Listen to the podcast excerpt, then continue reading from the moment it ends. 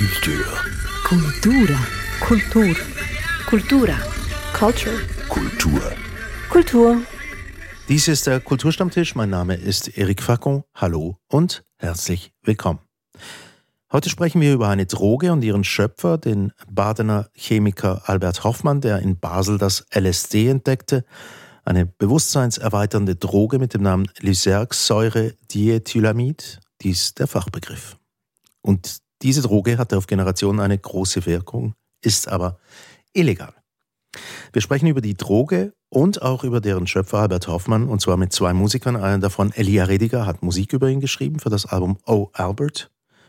Der andere, Balsnil, hat Albert Hoffmann einst für ein Interview getroffen und schnell noch die Eckdaten, bevor wir einsteigen. Albert Hoffmann wurde 1906 geboren und ist verstorben 2008, also im hohen Alter von 102 Jahren. Und er hat 1938 als junger Chemiker dieses LSD entdeckt und nachher an sich selbst ausprobiert. Nun, Elia, hm, ich habe es gerade gesagt, du hast ein Album geschrieben über diesen Albert Hoffmann. Ganz einfache Frage, warum hast du diese Persönlichkeit dir auserkoren, um darüber Musik zu machen? Ja, hallo. Ähm, ich habe O Albert mit äh, Gregor Brandley und William Brittell entwickelt und geschrieben aus Lust, dieser Persönlichkeit in Basel so eine Art Kreiselkunstwerk zu widmen. Mhm. Weil ich das Gefühl hatte, er wurde einfach in Basel, in meiner Heimatstadt, äh, noch nicht genug symphonisch irgendwie ähm, geehrt, weil er doch auch ein überzeugter klassischer Liebhaber war. Und das hat mich eigentlich äh, schon immer äh, gekitzelt, da dann auch mit der Sinfonietta, also mit, mit einem klassischen Orchester zusammen, sich zusammenzutun und zu sagen, diesen geehrten Basler Chemiker wollen wir äh, ein, ein großes Werk widmen, sozusagen.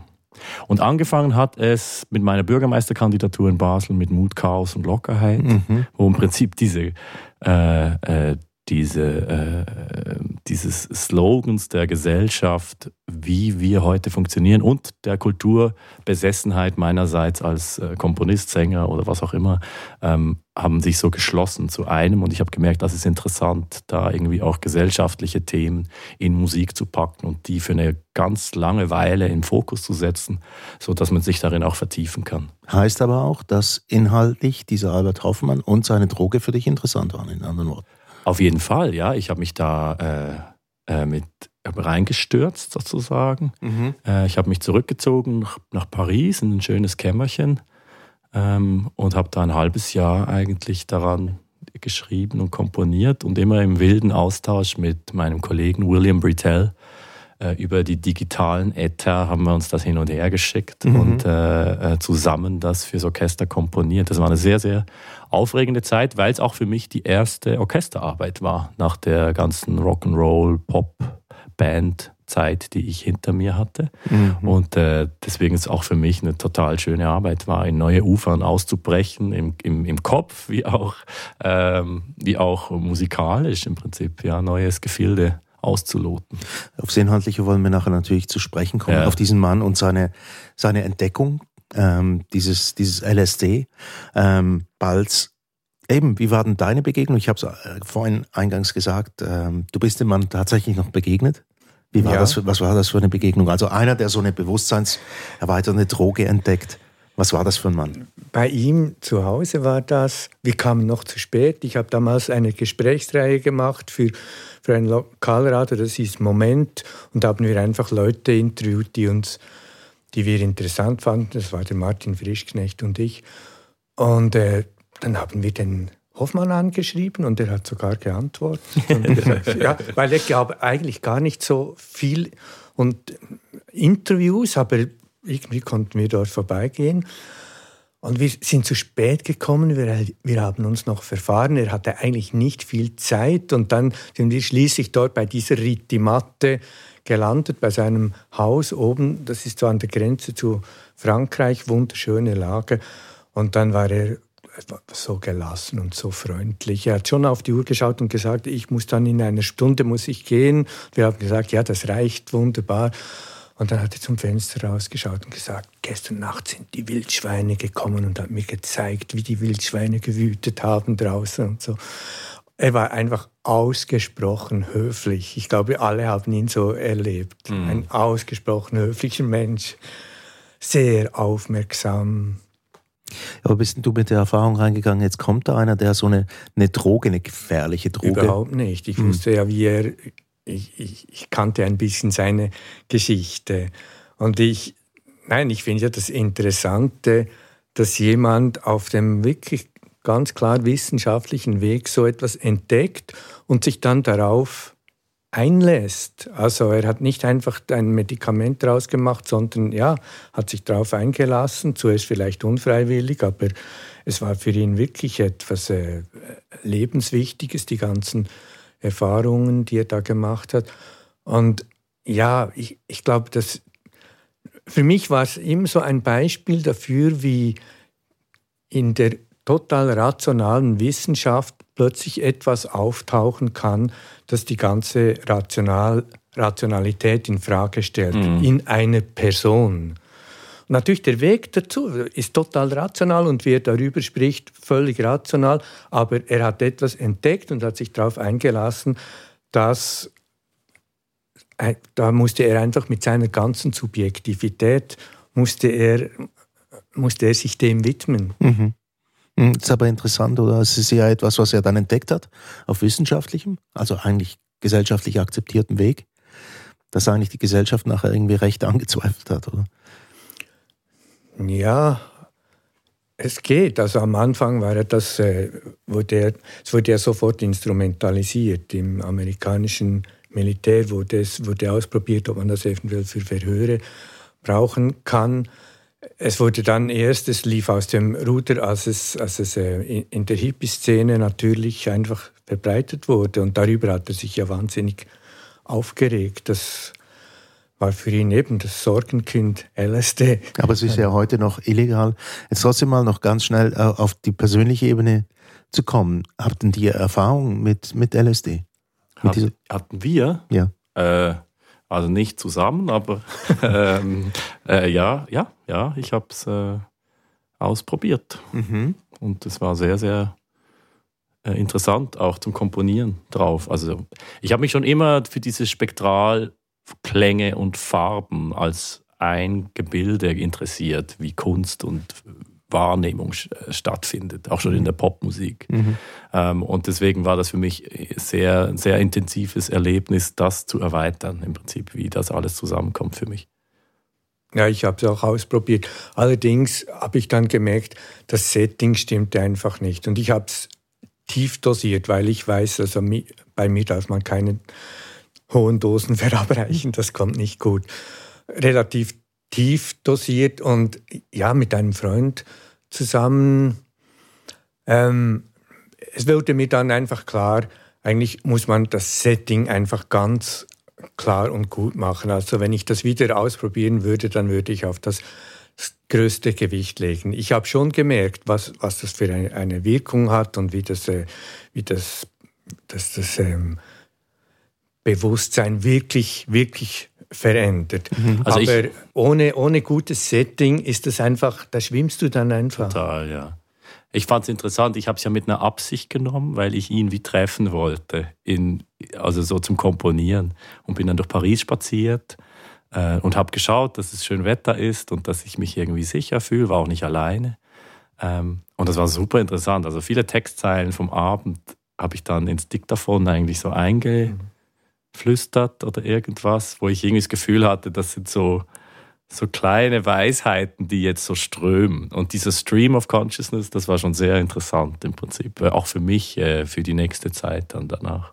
Also du bist immer mit, also du bist mit einem Ziel losmarschiert, eigentlich quasi ihn zu treffen. Also genau. Ja, also, also nicht, nicht etwas anderes. Also jetzt mal abgesehen von, von, von diesen Begegnungen oder den Einfällen, die du hattest im Zusammenhang mit Albert Hoffen, ja, ich, hab, ich war natürlich intensiv am Einlesen gleichzeitig mhm. und am Musik hören und ganz viel Musik hören, also das komplette Spektrum.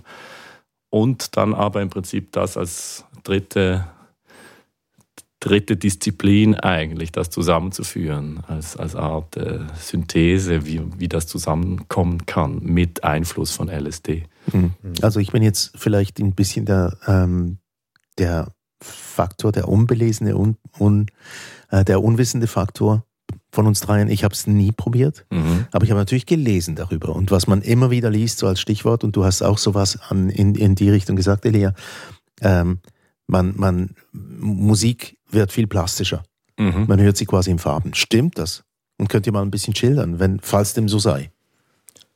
Ich glaube, wenn du sagst Mann, dann heißt es eigentlich, es kommt immer auf die Person drauf an. Die Voraussetzungen, die du mitbringst, in die Richtung geht's. Und wenn du, du hast dir ganz klar ein Ziel gesetzt und ich glaube, das ist sehr gut, dann äh, läuft eben der, der Mhm. Trip auch ein bisschen geführt. Ich war viel zu jung, ich war viel zu jung, ich war noch keine 30 Jahre alt. Ich glaube, es ist besser, das in einem reiferen Mhm. Alter auszuprobieren.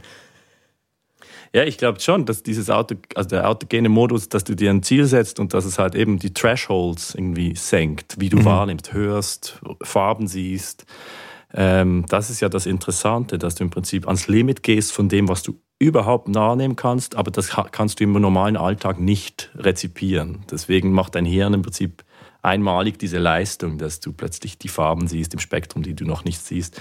Also er hat das ja auch sehr schön äh, in Worte verpackt, der äh, Albert Hoffmann, hast du was? Ja, ich habe gerade so ein Zitat. Ihr beschreibt, was da passiert. Ein Teil des Ich geht in die Außenwelt, in die Dinge über. Sie beginnen zu leben, bekommen einen anderen, tieferen Sinn. Aber das heißt, dieser Teil des Ichs, der muss irgendwie ein bisschen entwickelt sein. Sonst geht da, gehen da komische Sachen in die Außenwelt. Ja, auf jeden Fall, ja. Also das heißt so viel wie, dass man auch bereit sein muss, überhaupt das, das zu erfahren, was man erfährt. Ja, auf jeden Fall. Es ist wie so eine Art, also ich finde ich, ich habe auch damals viel über zum Beispiel Psychoanalyse und Psychomagie gelesen, Chodorowski und so, so, so ganz tolle Figuren. Äh, Und auf jeden Fall muss man bereit sein, sich mit sich selber wirklich auseinanderzusetzen. Also sonst, es ist nicht einfach nur eine Spaßdroge im Klassischen. Überhaupt nicht. Darum denke ich, ein gewisses Alter ist gar nicht schlecht als Vora- Voraussetzung. Und du hast beim Mann so gestutzt. Das heißt aber, ich komme nochmal schnell darauf zurück, das heißt, dass jeder eigentlich im Prinzip mit dieser Droge andere Erfahrungen macht. Ja, das glaube ich, ja. Ja, also bei mir war es auch nicht immer toll. Aber Okay. es, war es war immer interessant. So. Mhm. Und was heißt das nicht toll? Also, wenn du das Äh, austauschen ja, könntest. düstere, wenn man sich alleine fühlt oder irgendwie, äh, wenn, wenn das Setting nicht ganz stimmt, dann kann es das, also Herr Giger von e hat seine Aliens-Figuren auf LSD gezeichnet. Also es ist im Prinzip, man kann sich das Ganze gegenüber auch vorstellen, was für Figuren da hochkommen, wenn man sich das vorstellt, wenn die, wenn die, die, äh, die, die dunkle Seite im Prinzip über einen hereinbricht, dann kommt sie mit voller Gewalt und dann lässt, lässt, macht sie sich auch breit. Und das ist die Frage, wie geht man dann in diesem Moment ähm, um? Und bei gewissen Leuten, das darf man auch nicht unterschätzen, bleibt das für lange Zeit so bestehen, obwohl die Droge nicht mehr wirkt. Sind natürlich, äh, das neurologisch, sind das Freezes, die im Prinzip so äh, länger also mit Psychosen oder irgendwelchen Zuständen im Prinzip länger ähm, ähm, verweilen. Und das ist dann für die Leute unter Umständen sehr, sehr schlimm. Ja, ich kannte solche Leute. Noch wenn ich im Gymnasium war, da war einer, das war ganz eindrücklich, was dem passiert ist. Und der hat dann sich schon langsam erholt davon, aber er landete in der Psychiatrie und äh, das, das ging 10, 15 Jahre, bis der irgendwie das ein bisschen verarbeitet Naja, hatte. klar. Muss ich mir das so vorstellen? Also ich komme jetzt wieder mit einer naiven Anmerkung dessen, der nie LSD genommen hat, aber wie eine Art, was weiß ich, Hypnose oder so und alle, alle deine geistigen und körperlichen sonstigen Abwehr- und Empfängnissensoren sind vielleicht außer Kraft gesetzt und dafür gibt es neue. Ja, also die Tore der Wahrnehmung, so sagt es, glaube Mhm. ich, auch. Huxley. Die Tore der Wahrnehmung werden geöffnet und du siehst so eine Art subjektive Wahrheit, die für dich eintritt. Mhm. Wie sie für dich halt als Individuum äh, als Wahrheit wahrgenommen werden können. Aber die, es tut sich alles auf. Es sind so, wirklich die Rezeptoren tun komplett auf. Und jetzt hast du gesagt, du hast Sachen aufgeschrieben oder dir selbst ins Diktiergerät Mhm. ähm, diktiert und jetzt, wenn du es am nächsten Tag anguckst, jetzt nicht mehr auf LSD, macht das denn überhaupt noch Sinn, was du da... Ja, es kommt also ein Kern, hat's, es sind lustige Dinge auch dabei.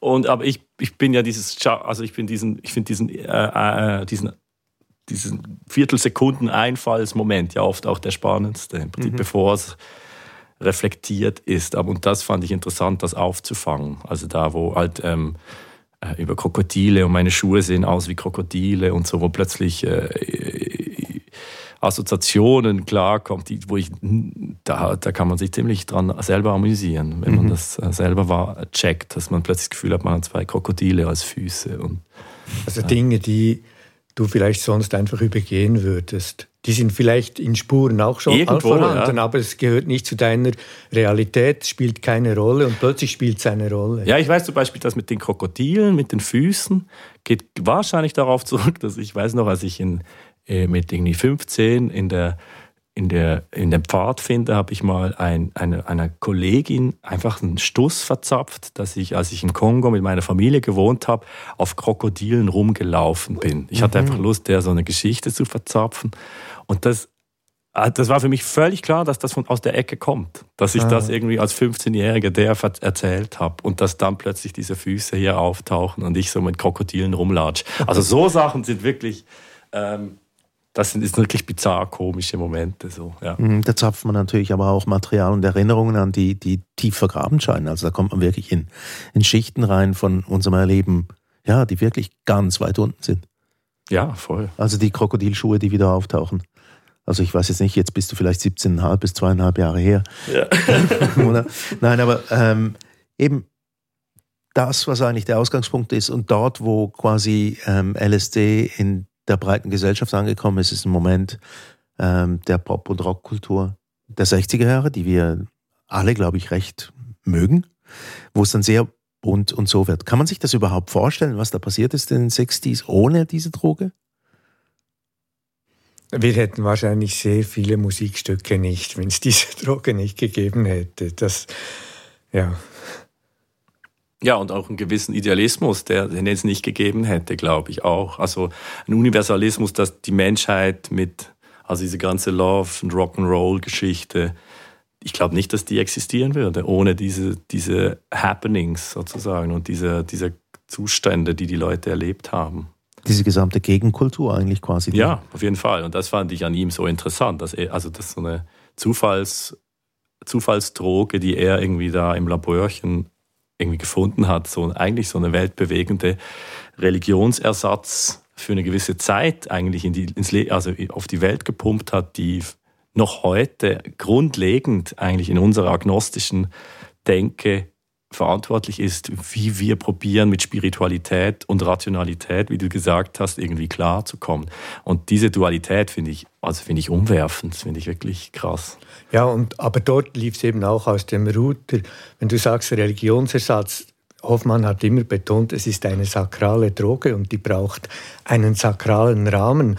Und er wollte die wirklich auch via ähm, Psychologie, Psychoanalyse in die Gesellschaft bringen, eventuell auch im Rahmen einer Religion zum ja, Beispiel. Genau. Das war, das war der Rahmen. Und er hat sich wirklich, das, ich habe es auch in diesem Gespräch gemerkt, wenn er über das sprach, dann wurde er richtig aufgebracht.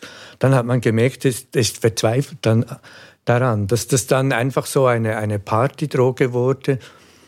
Ja, das, das war tragisch für ihn. Mhm. Aber da hat gibt es eine Frage, die habe ich ihm gestellt und die wollte er gar nicht so richtig hören. Ich habe gefragt, ob es nicht auch damit zu tun hat, wie man das herstellen kann, dass man das eben synthetisiert, diese Droge. Und dass, wenn du an die sakralen Drogen denkst, dann gehören die meistens in der Regel in die Umgebung, wo diese Leute leben. Mhm. Und zwar in Form von Pflanzen, von Pilzen und so weiter. Und das ist ein rares Gut, das muss man finden, das muss man pflegen. Und plötzlich wird es zu einer industriell herstellbaren Droge und zwar kleinindustriell. Das haben Leute in einem kleinen Labor auf der Toilette haben die das herstellen können. Und das ist natürlich der Rahmen der Herstellung, finde ich, ist genauso wichtig wie der Rahmen, den du setzt bei der Anwendung. Und das wollte er irgendwie nicht so. Verstehe. Ja, ja. ja er hat es, glaube ich, schon verstanden, aber das, das hat ihm nicht gepasst, diese Frage.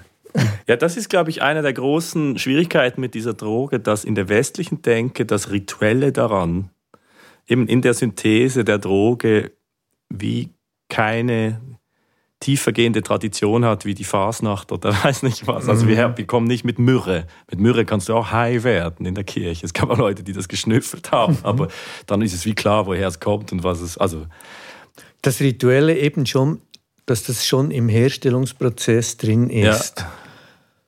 Aber das gibt es natürlich schon. Ich meine, wir reden hier, wir können auch über Veleda sprechen. Mhm. Also über Homöopathie und über Drogen, die bei einem gewissen Mondschein hergestellt werden müssen. Also es gibt schon die Medikation, die das eigentlich erlauben würde. Also vielleicht äh, hätte man da hätte man da mehr, also könnte man da mehr ansetzen im Prinzip ja, in die Naturheilmittellandschaft, die ja, ja gerade heutzutage extrem groß geworden ist. Aber vielleicht ist es genau das, vielleicht ist das das gesellschaftlich nicht akzeptable, dass wir gar keinen Kontakt mehr haben mit solchen Ritualen und so. Obwohl ich muss nur schnell ein, also das die Mutterkorn äh, Forschung lag ja, ja, am Ursprung dessen, was mhm. ja schon eine natürliche mhm. Forschung war, warum es dann entstanden ist. Natürlich die Synthetisierung, die war ja eigentlich wie so ein Jackpot, was, was die chemische Wirkung angeht. Ähm, aber eben, also was ich, was ich meine, es ist wie der, der Unterschied zwischen äh, Schulmedizin mhm. und homöopathischer Medizin, oder? Dass man der einen, ja, der einen glaubt man, und der anderen vertraut man einfach irgendwie so. Oder? Und, und, und in der Gesellschaft ist das nicht so oder langsam akzeptierter, aber es war wenigstens, wie ich klein war, war es normal, dass man lieber irgendwie ein, ein künstlich hergestellte Medizin hatte. Und, und das andere, die Naturheilmittel, waren irgendetwas für Aussteiger und Freaks. Ja, und im Moment ist auch wieder eine totale Rückwärtsbewegung. Also das wird im Moment unglaublich niedergemacht und diffamiert. Die die Homöopathie und diese Sachen. Aber ich glaube, dort muss man eben den Rahmen weiterstecken. Das sind einfach halt Heilmittel, die, äh, ja, die kannst du nicht einfach so einwerfen. Nee.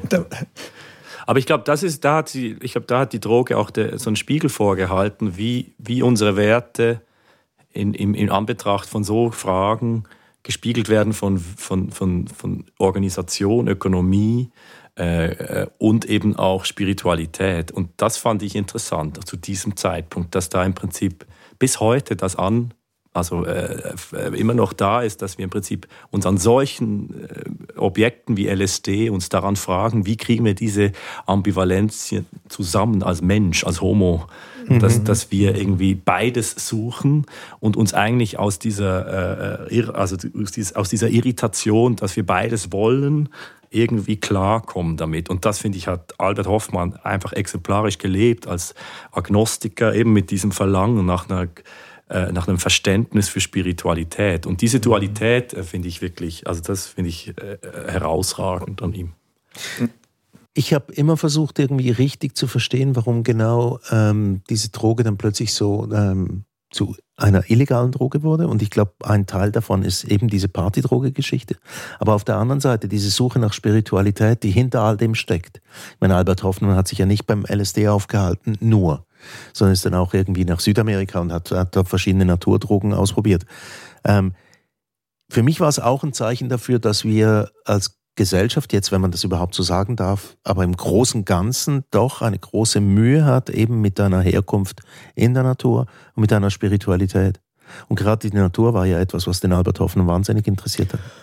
Ja, also das hat er in jedem Interview praktisch. Hat er seine Erlebnisse als Kind erzählt im Wald, wie er Einheitserlebnisse hatte im Wald. Das hat er auch in diesem Interview gesagt. Und das war eigentlich das war der Ursprung. Also das war eigentlich, also beim, beim als er das LSD entdeckte, hat er gemerkt, ich kann in diesen Zustand zurückkommen. Aber er hatte natürlich auch als rationaler Wissenschaftler, war er schon so ein bisschen möglicherweise anders als andere. Ihn hat die Schönheit so wahnsinnig interessiert. Er hat die Chemie studiert, weil er einfach auch die Schönheit, die Formeln zum Beispiel schön fand mhm. und die Zusammenhänge, die er, die er entdecken konnte. Ja, das, also das Ästhetische hat, hat, für ihn immer eine große Rolle gespielt und das Ästhetische ist vielleicht auch nur, ja, ein, das steht vor dem Spirituellen, das dahinter ist mhm. vielleicht. Mhm. Aber dieser Teil, eben die Gesellschaft und die Spiritualität, dass man, dass man quasi mit so einer Droge quasi wie äh, äh, etwas anzapft, das wir nicht mehr so ernst nehmen heutzutage in unserer Gesellschaft. Kannst du damit was anfangen? Ja, auf jeden Fall. Also, äh, also ich meine, 1938 wurde das gefunden. Es war der Weltkrieg gleichzeitig. Mhm. Wir hatten im Prinzip riesen, nach, in der Nachkriegszeit, nach einen riesen Bedarf an, an, an, an geistigen Werten, wie wir unsere Gesellschaft mit unseren Eltern und den, und den äh, Nachkriegsgenerationen im Prinzip zusammenkriegen, wie wir die Gesellschaft zusammenhalten können. Und ich glaube, mhm. dieser Bedarf war ja immens. Also ähm, wo geht die Reise hin? Gehen wir knallhart direkt im Kenianist in, in ein wirtschaftlichen Ausbeutungsschema der, der Ärmsten? Wie, wie kommen wir als, als Nation zusammen? Ich glaube, der, der Bedarf ist nach wie vor heute mit Friday for Future und, und, und Klima, ist, der ist ja genauso, dass wir von einer jungen Generation stehen, die im Prinzip sagt, weg mit euch, ihr, ihr schnallt einfach nicht. Mhm. Und das ist ja wie so... Ähm, ich glaube, das, das war der Grundstein auch dieser Denke, dass, dass im Prinzip die Generationenkonflikte in so einer Art äh, ähm, Revolution der, der, der nächsten Generation so stattfinden. Und ich glaube, das war schon immens, für, für, also als soziologischer Meilenstein. LSD, mein Sorgenkind. das war ein Buch von Albert Hoffmann. Du hast es in der Hand. Ähm, Sorgenkind, wieso denn eigentlich Sorgenkind? Weil er sich vielleicht irgendwie andere andere Verwendungsmöglichkeiten dieser Droge erdacht hatte oder, oder erhofft ja, ja. hatte. Er hat sich wirklich andere Verwendungsmöglichkeiten erhofft. Er, er war überzeugt, dass, dass, dass man das in Arztpraxen verwenden wird. Das wurde ja auch eine Zeit lang so mhm. verwendet und wird jetzt auch wieder so verwendet. Er hätte wahrscheinlich Freude daran, dass das endlich doch wieder, dass es wieder legale Anwendungen gibt. Und eben, im, er hat sich das sogar vorstellen können, im in der Kirche. Mhm. Wäre auch eine Möglichkeit. Mhm. Ja, auf jeden Fall. Also ich glaube, so eine Art agnostischer Kirchengang hätte man ihm gut vorschlagen können in so einer Art humanistische Kirche, wo man das als Teil einer Naturritual, des Momentes irgendwie zusammen, oder nee, nicht zusammen, oder weiß ich auch nicht, aber dass man das mit Musik und so zusammen als Messe der der Naturweisheiten irgendwie feiern könnte. Ich glaube, das hätte man mit ihm gut machen können. Ich, ich, weiß nicht, vielleicht hat er es ja sogar gemacht. Also zumindest in Südamerika hat er sich dem ja schon sehr zugewandt über längere Zeit. Ja, und ich glaube, das war schon, schon ein Gedanke. Man sollte im Rahmen einer Religion eine tiefe mystische Erfahrung machen mhm. können. Und es sollte einem eigentlich die religiösen Institutionen sollten einem eigentlich diese Möglichkeit bieten. Und das hat er hier natürlich vermisst. Mhm. Hat das auch diese Angst vor der Droge etwas mit Kontrollverlust zu tun? Ja, also das wird ja auch dem, zumindest auch den amerikanischen Kräften zu der Zeit vorgeworfen, dass sie davor Angst hatten, dass wenn jetzt die Jungen so durchticken, dieser Droge, dass dann die Hörigkeit vor dem Staat irgendwie zugrunde geht. Das war ja mhm. eigentlich die, die, die, die Streitdebatte, dass im Prinzip so eine Hippie Full Revolution mit allen, dass das einfach nicht aufgeht und äh, äh im Prinzip die Staatssicherheit ähm, ins Wanken bringt. Und das war ja auch sogar Anklagsthema bei Timothy, also bei verschiedenen Professoren, die das ja auch dann ihren Studenten, mit ihren Studenten praktiziert haben, war das dann bei der Anklage auch ein, ein stetiges Argument, dass die öffentliche Sicherheit und ähm, in Gefahr ist. Ich glaube, das war in der Schweiz weniger so, aber ähm, ich weiß es nicht. Aber das, äh ja, Timothy Leary, sein, sein Besuch in, in Bern und Umgebung und überhaupt, hat ja schon Spuren hinterlassen hat schon Spuren hinterlassen, aber da, da war er auf der, auf der Flucht. Ja, ja. einfach, ja. ja. Aber dass er jetzt die, die, die Grundfesten der Schweiz erschüttert hätte, kann man, glaube ich, schon nicht sagen. Aber er hatte schon Einfluss auf viele Leute. Aber ich glaube, der Hoffmann hat ihn nicht so wahnsinnig geschätzt. Der, nee. der war ihm eindeutig zu, zu ausgeflippt. Ja. ja. Hm.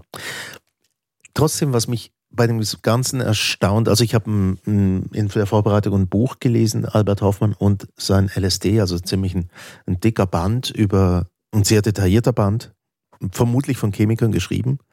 ähm, die dann wirklich in die, in die absoluten Details gehen von dort, wo ich gar nichts mehr verstehe. Aber trotzdem, das Erstaunliche ist, ist, dass wir mit jemandem zu tun haben, der quasi die Gesellschaft auch ein bisschen herausfordert und gleichzeitig eigentlich ein gutbürgerliches Leben führt. Aber als Wissenschaftler trotzdem etwas entdeckt, was diese Gesellschaft einerseits herausfordert und andererseits auch weiterbringen könnte.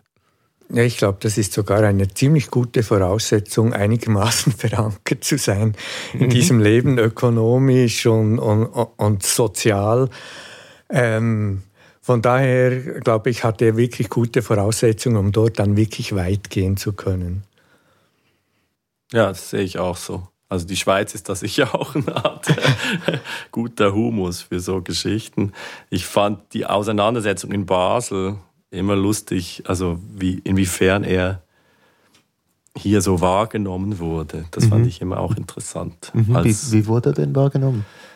Ja, es gibt Leute, die haben ihn irgendwann welchen Raves gesehen, mhm. um 8 Uhr morgens auf der Rüti Hart. Und ich weiß auch nicht, ob das stimmt. Ja. Ähm, es gibt Leute, die sagen, er findet das alles doof, was die Jungen machen. Es gibt Leute, die sagen, er feiert, er findet das absolut klasse, dass wieder das mit den neuen Derivaten im, im Kommen war, also bis 2008, wo er ja verstorben. 2008, ne? Ist er mhm. verstorben, ja. ja. Ähm, also ich glaube, das mit den Raves übrigens, das stimmt wenigstens. Also laut dem Buch, das ich gelesen habe, dass er zum Teil tatsächlich auf Raves aufgetaucht ist. Echt? Wirklich? Ja, ja. Also, also ja. steht auch drin, ja. also wer weiß, was die Quellen sind. Vielleicht. Nur aus Erzählungen von Leuten, die ihn dann plötzlich auftauchen gesehen haben da. Ähm, äh, ich glaube, es ist wie so ein, als, als für uns Schweizer ist das halt die, eben genau, wie, wie du sagtest, die perfekte Kombination zwischen abgesichertem Chemiker-Dasein in, in der, im Chemielabor, in der Chemiehauptstadt, im Prinzip Basel, und im Prinzip so eine Art freies Denken weiterzubringen. Also es ist schon fast schon im rousseauschen Sinn von, ich kann hier in Genf große Ideen in die Welt hauen, bin aber irgendwie safe. So. Mhm. Ich glaube, das ist ein das ist schon ein Muster, das wir im Prinzip auch kennen. Oder irgendwie Dieter Meier, der irgendwie Multimillionär ist und irgendwie sich gerne als Punk verkauft. Also die Dualität, wie wir in der Welt wahrgenommen werden, ist im Prinzip ähm, schon typisch für uns Schweizer, glaube ich. Also ich, als er 100 Jahre alt wurde, habe ich ja im Bundeshaus gearbeitet, war der Leuenberger Bundespräsident. Und ich habe dann in die Runde geworfen, Hoffmann wird 100 Jahre alt, man sollte ihm doch ein Gratulationsschreiben machen. Dann wurde das ziemlich heftig diskutiert, dürfen wir das, darf das der Bundespräsident? Und jetzt schließlich seine Droge und so. Und der Leuenberger hat sich dann entschlossen, doch, das machen wir. Das haben wir dann, ich habe da recherchiert, um, um, um, um ein schönes Schreiben zu machen. Und das hat der Hoffmann dann erhalten und er hatte wahnsinnig Freude daran.